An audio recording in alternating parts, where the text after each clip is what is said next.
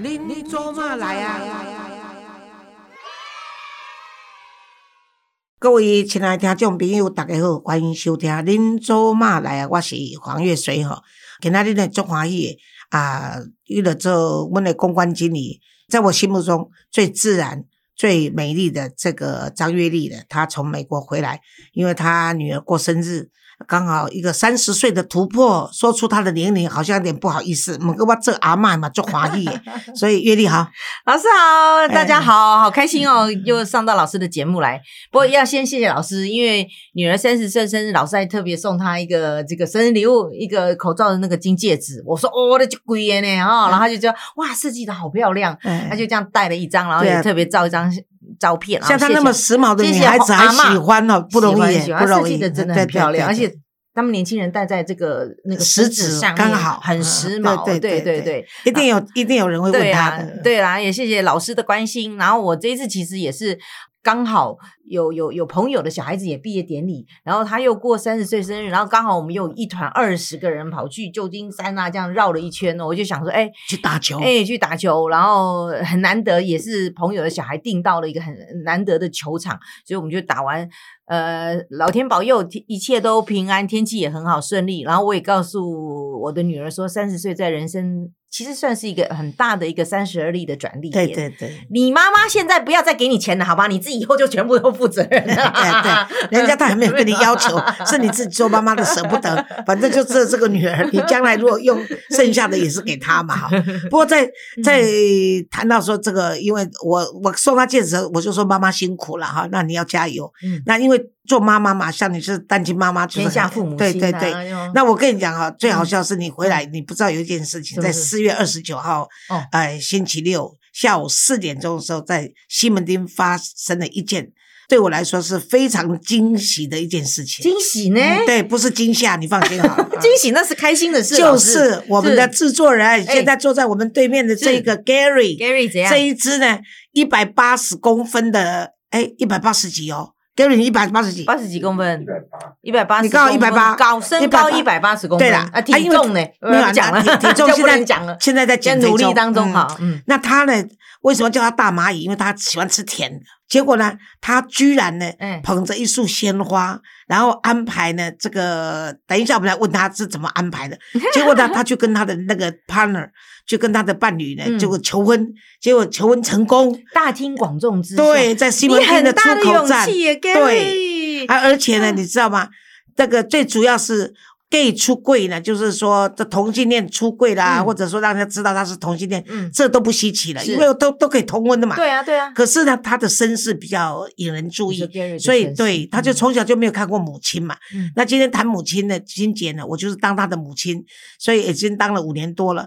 那我就很开心跟他说，你一定要勇敢出柜，不要在乎人家世俗的眼光。是，再加上你已经是肺癌第四期的人，你生命什么时候？走到尽头，没有人知道。我们希望你长命百岁。嗯，所以呢，你对这个世间，你既然没有了母爱，也没有了父爱，你现在有一个伴侣的爱，对你来说太重要了。活在当下，对对。但是他是瞒着我去求婚的，结果呢，我的惩罚就是把他公诸于世。但是你知道，啊，我的脸书本来就有十几万人在看，是。结果呢，自由时报把我的文章拿去登了，而且把我，因为我把影片也放在上面，哦。结果你知道吗？嗯，有三万多人看这一个。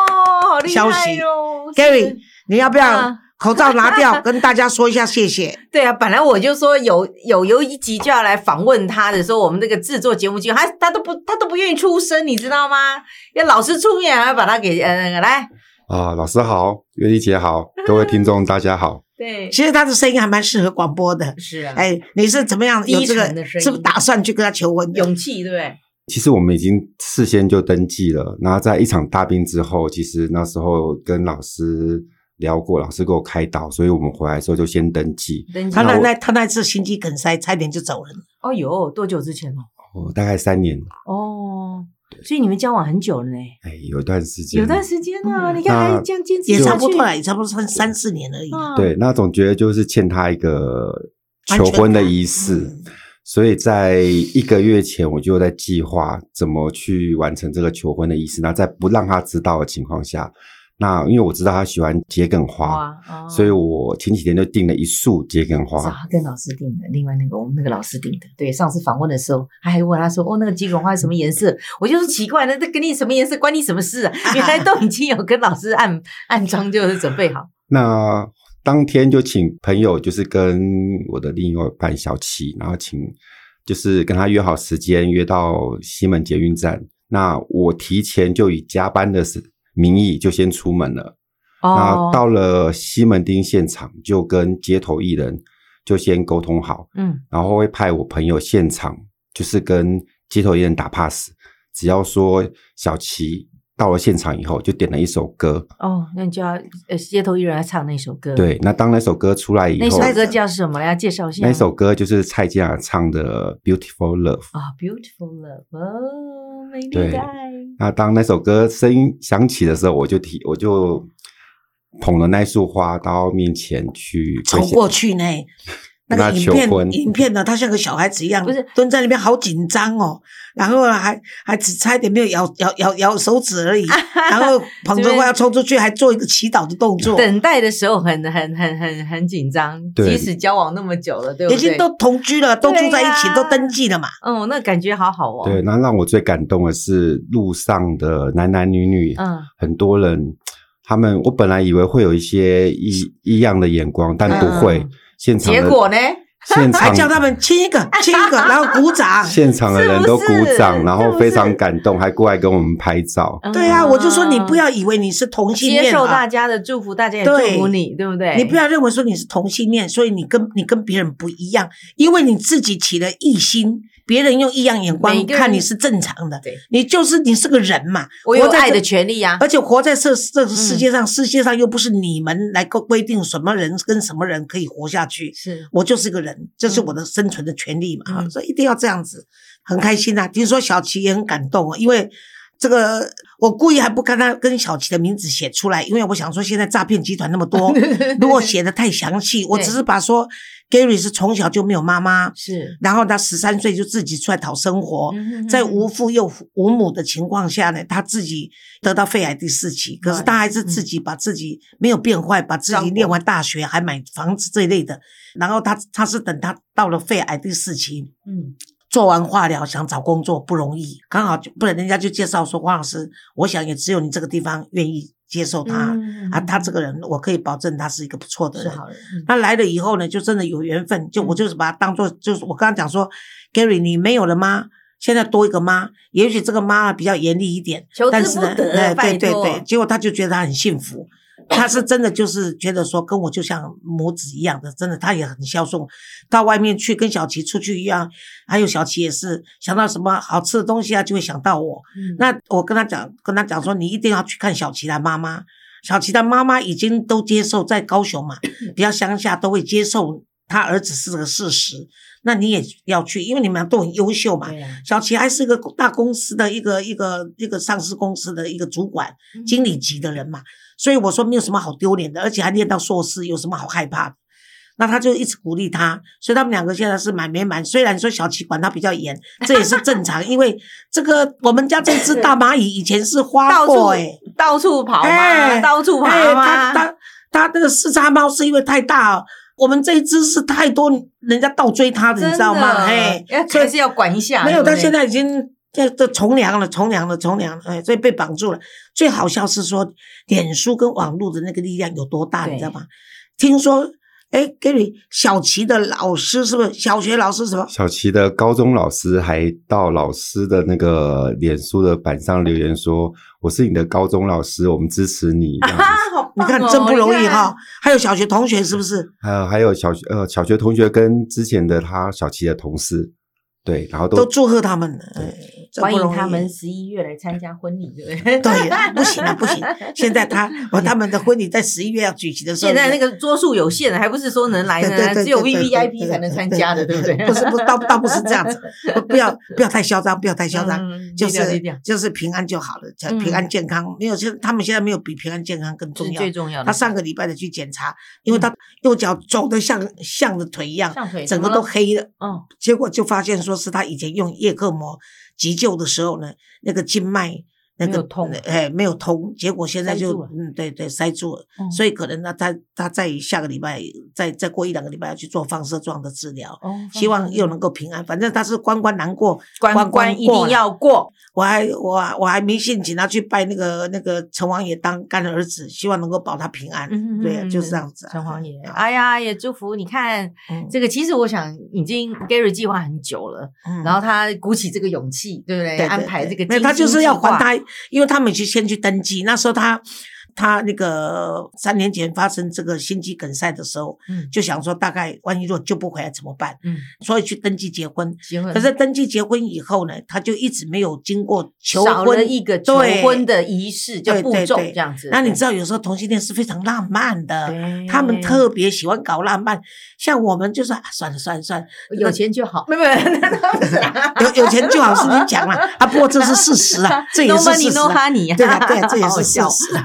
不过我们来讲一下，就是说我们今年这个母亲节哈，嗯我们还是有办，我们已经甄选了十二位，对，十对对对对对，然后其些弱势中一位单亲的对，然后其中一位杰出的弱势单单亲来自全国各地，对对对。然后还有一位也是我们二甲之家的一个新晋的同仁，对对，他是我们的主任，呃，他我们陈陈主任，他本身我把他列入名单之一，是因为一加一，对对对，十二嗯。加一是因为她本身也是单亲妈妈，然后嗯。她自己带着三个小孩，嗯。很不容易，很不容易。嗯。然后她又从事这个公益的工作，嗯。我认为呢，她不应该被遗忘。而且我们这次的那个呃母亲节的活动呢，嗯。是是演歌仔戏嘛，哈，对对对，我们特别邀请到这个婺源剧坊，嗯，然后演出了我们的歌仔戏。巧媳妙婆，然后是主主戏，然后之前我们在颁奖之前，我们还有一段那个梁山伯与祝英台二十分钟那个桥桥段啊，他们两个很不错，他们这两位两位那个主事人非常了不起。团长他们嘿团长他们甚至留美啊，可是回来他们没有做其他工作，就是是为了发扬台湾传统传统戏术，对不对哎，戏剧，嗯所以真的很不容易。而且他们跟一般人来说，就是说他们嗯比较没有资源是啊，譬如说是杨丽花的歌仔戏，或者是那个名气比较大一点，孙孙玉凤、孙孙翠孙凤、翠凤、孙翠凤、孙翠凤的那个那个，他们就是比较有有大家都知道的嘛。嗯，那他们这种小剧团，在宜兰自主的小剧团，可是他们还是到各地去教学，是。然后呢，也到我们马二甲去跟我们那些演给我们那些小朋友看哦，耶然后教他们如何有兴趣要演歌仔戏的，也可以投入，所以我是认为相当不错的。对，所以今年的我们的呃基金会的母亲节活动有颁奖典礼，也有这个传统戏曲的演出，然后还有这个青学奖学金的这个颁发，所以非常的丰富。但是每次到母亲节的时候，其实老师其实就像我们自己的大家长一样，妈妈就是除了做了这些活动之外，但是但是也也心心念念着每一位妈妈的在这个节日里面的心情要怎么办。那对的，有有些是单，就是有的是妈妈走了，那有的自己是单亲妈妈。我想在母亲节这么应该算是充满康乃馨，然后呃充满祝福，然后温馨节日里面，然后可能也是就全家你知道，就是美满的家庭，他们会陪着妈妈去吃个饭的这个这个团聚的同时，那如果是一位单亲妈妈，或是刚变成单亲妈妈的时候，他们的心理的心情。老师是不是也要鼓励大家应该要怎么来对待，或是怎么来看呢？月丽，我跟你说哈，嗯我这个随着岁月这样子流失哈，嗯我二十几年前，嗯那时候基金会刚成立的时候，几乎每年的母亲节，我都是陪一堆单亲妈妈哭着过的。哭着过，对对对，因为每个人我请他们来家里吃个饭，啊。然后聚个餐，然后就在母亲节嘛，因为家里就刚跟先生离婚的，或者先生刚走的，丧偶的，呃，或者他嗯就是不幸变成未婚妈妈的，嗯，那我就把这三种人都聚在一起。聚在一起的时候呢，几乎没有一个不哭的。讲到自己的身世，没有不哭的。嗯嗯嗯。那么十多年前呢，我在跟这些人聚的时候呢，我就叫他们不能哭了。啊然后呢，这这一两年呢，我再碰到的话，就跟他说你要笑着过了，嗯嗯，因为为什么？我我老了，他们也也也成长了嘛啊。嗯然后每一个人的这个机遇呢，幸与不幸呢，都很难讲了。嗯，有些人他就是说，现在变成单亲，可是像我就辅导过很多个案，嗯他们后来又重组家庭了。像这一次帮我们这个当这个单亲妈妈啊、这个去做评审的这个这个团，那么的主要的这个呃领队者，也就是丁斐杰丁老师。他丁老师他是他在念博士，他是应该可以拿到校长资格的人了。嗯，那他就是单亲，后来又再重婚，就是重组家庭又再婚，哦很幸福。是是啊，那两个孩子呢，不管是对方的孩子跟他的孩子，加起来是四五个孩子，可是他们居然能够这样子 度过了，和乐融融度过这些岁月。那他呢，就用很严谨的态度来帮我们做这次找他的找他的老师，都是老师了。嗯因为学校的老师，退休的老师，他在学校有实务经验，他也看了很多为单单亲妈妈怎么把孩子带大，嗯然后单亲的孩子在学校会碰到哪些困境，他们都很清楚。所以呢，由他来帮我们做这件事情，常年来我是非常感谢他的。对对嗯，而且我们是啊、譬如说初选过了以后复选，那在嗯。初选跟复选的过程中里面，我们一旦入选，我们就会有丁老师他们这个团，嗯。然后他们就一个一个去看是不是真的合乎我们的条件，是是真的是是弱势。是是，因为我们曾经诶去访问的时候，发现说他没有像他来申请的时候说的那个哎，对对，就我们就把他取消资格，因为我们这些钱也是大家捐来的款项，在编做这个奖金给他们嘛，所以要对得起这个捐款者，所以我们是很严谨在做这些事情。那我记得呢，每次尤其像我去年去上去颁奖的时候，我记得有一位单亲妈妈就抱着我痛哭到。我想，我们整个会场大概要因为让他终止一下，哎，让他终止一，下，你你当主持人嘛，对对对足足大概有一分钟，嗯哦，他才愿意这样子擦干眼泪来领这个嗯奖。可以想象说，当一个委屈的单亲妈妈，其实是真的让人心疼的啦。嗯而且我看到很多都是，譬如说以前我们有一个个案是他一个孩子是重障，那么另外一个孩子是脑麻。嗯。啊、那这两个都是一个一个是不能走了嘛，嗯，所以他当他得奖的时候，他是很开心，跟我说：“黄老师，我终于让我的孩子可以买一副你的奖金，可以让孩子买一副义肢了，啊呃，义腿嗯啊，让让孩子装义肢嘛，哈、嗯所以那时候我记得好像是明示打算来访问我，嗯那我跟他讲说：你不要访问我，你要访问这些妈妈。对，我我没有什么了不起，我已经做过我都能做的事情，嗯而且我我自己现在是一个非常开心，而且能够伸出援手给别人的单亲妈妈，不足以访问。嗯是可是这些正在苦难中的这个单亲需妈妈，支持，对对对对对。嗯那最好笑，我常常讲这个故事。我们有一个在屏东，在屏东呢，他当选的杰出我们的单弱势单亲杰出母亲的这个颁奖嘛。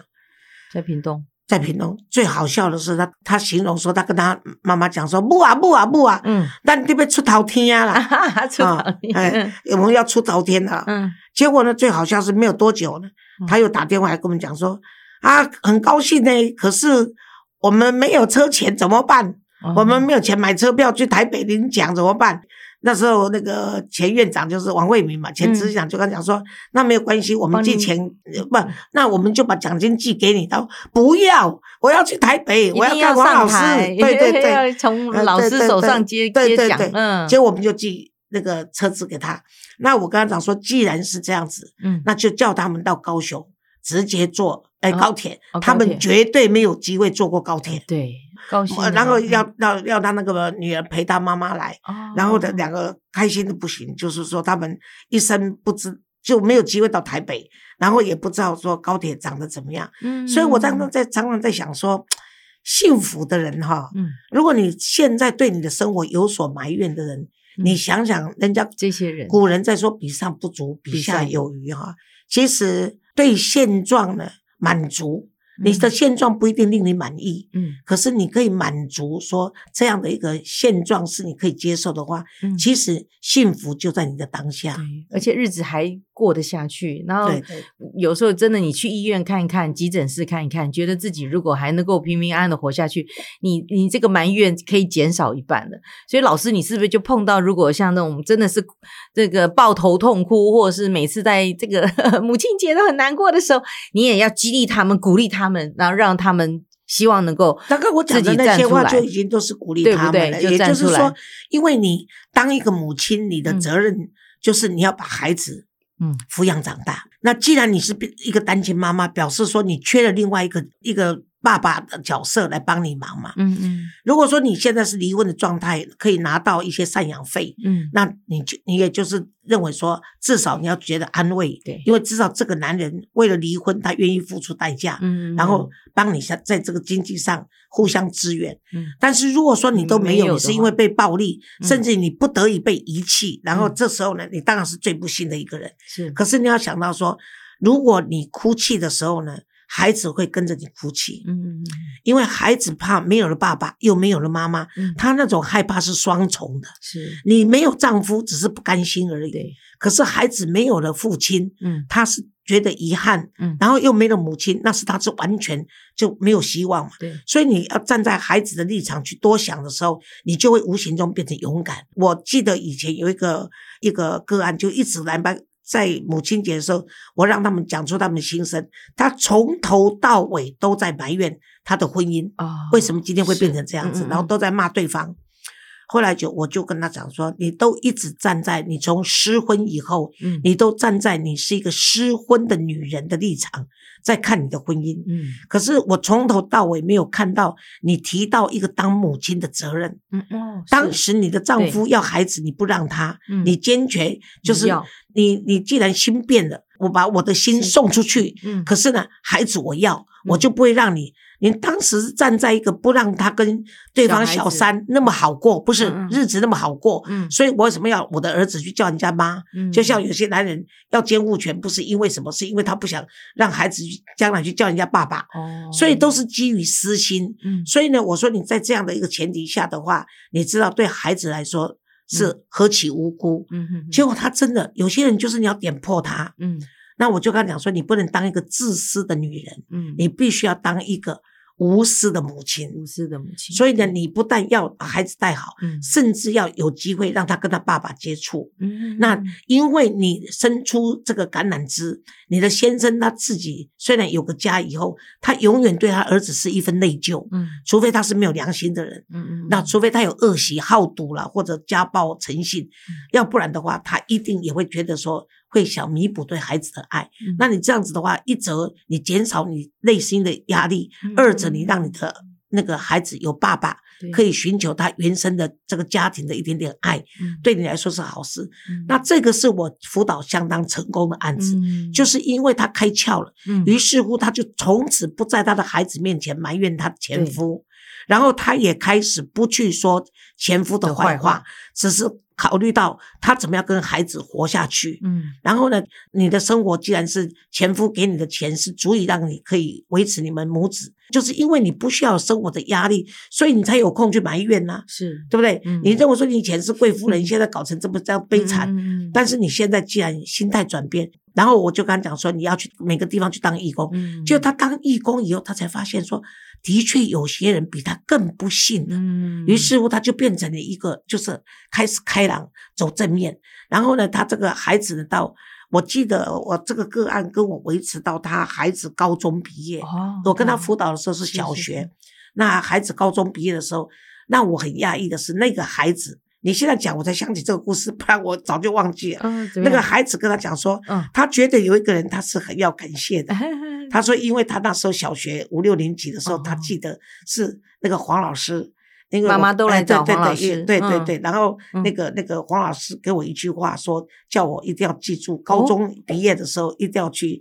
让他跟他说，不是跟我说谢谢，要让我看见他高中毕业，嗯我要给他一份礼物。哦，跟你要礼物，好可爱，对对对嗯是啊那他当然记得我跟他妈妈对这样子。后来，对对，就那那那个是小男孩了，不错。嗯那他高中还长大不错，因为小时候那时候他妈妈在埋怨的时候，那个孩子可以看出那种惊惊恐啦、不害怕、不安全。嗯对对对。可是来看我的时候，已经是一个开朗，而且已经开始在追女朋友的一个小帅哥。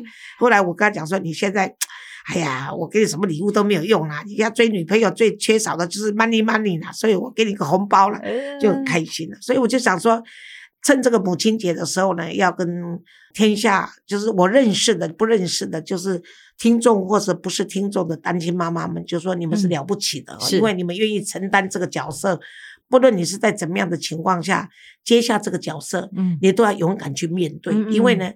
啊，对孩子是一份责任，是对社会也是一份责任，嗯因为把孩子教养的好，让他不要变成社会的负担，负担这就是我们对整个国家的贡献贡。献了，对啊，祝福大家母亲节快乐！也谢谢老师给所有的母亲们一个正能量、最快乐、最温馨的母亲节的祝福。尤其我也要啊祝月丽，月丽是是一个了不起的单亲 妈妈大。家都一样，好不好？好谢谢老师，谢谢大家，拜拜。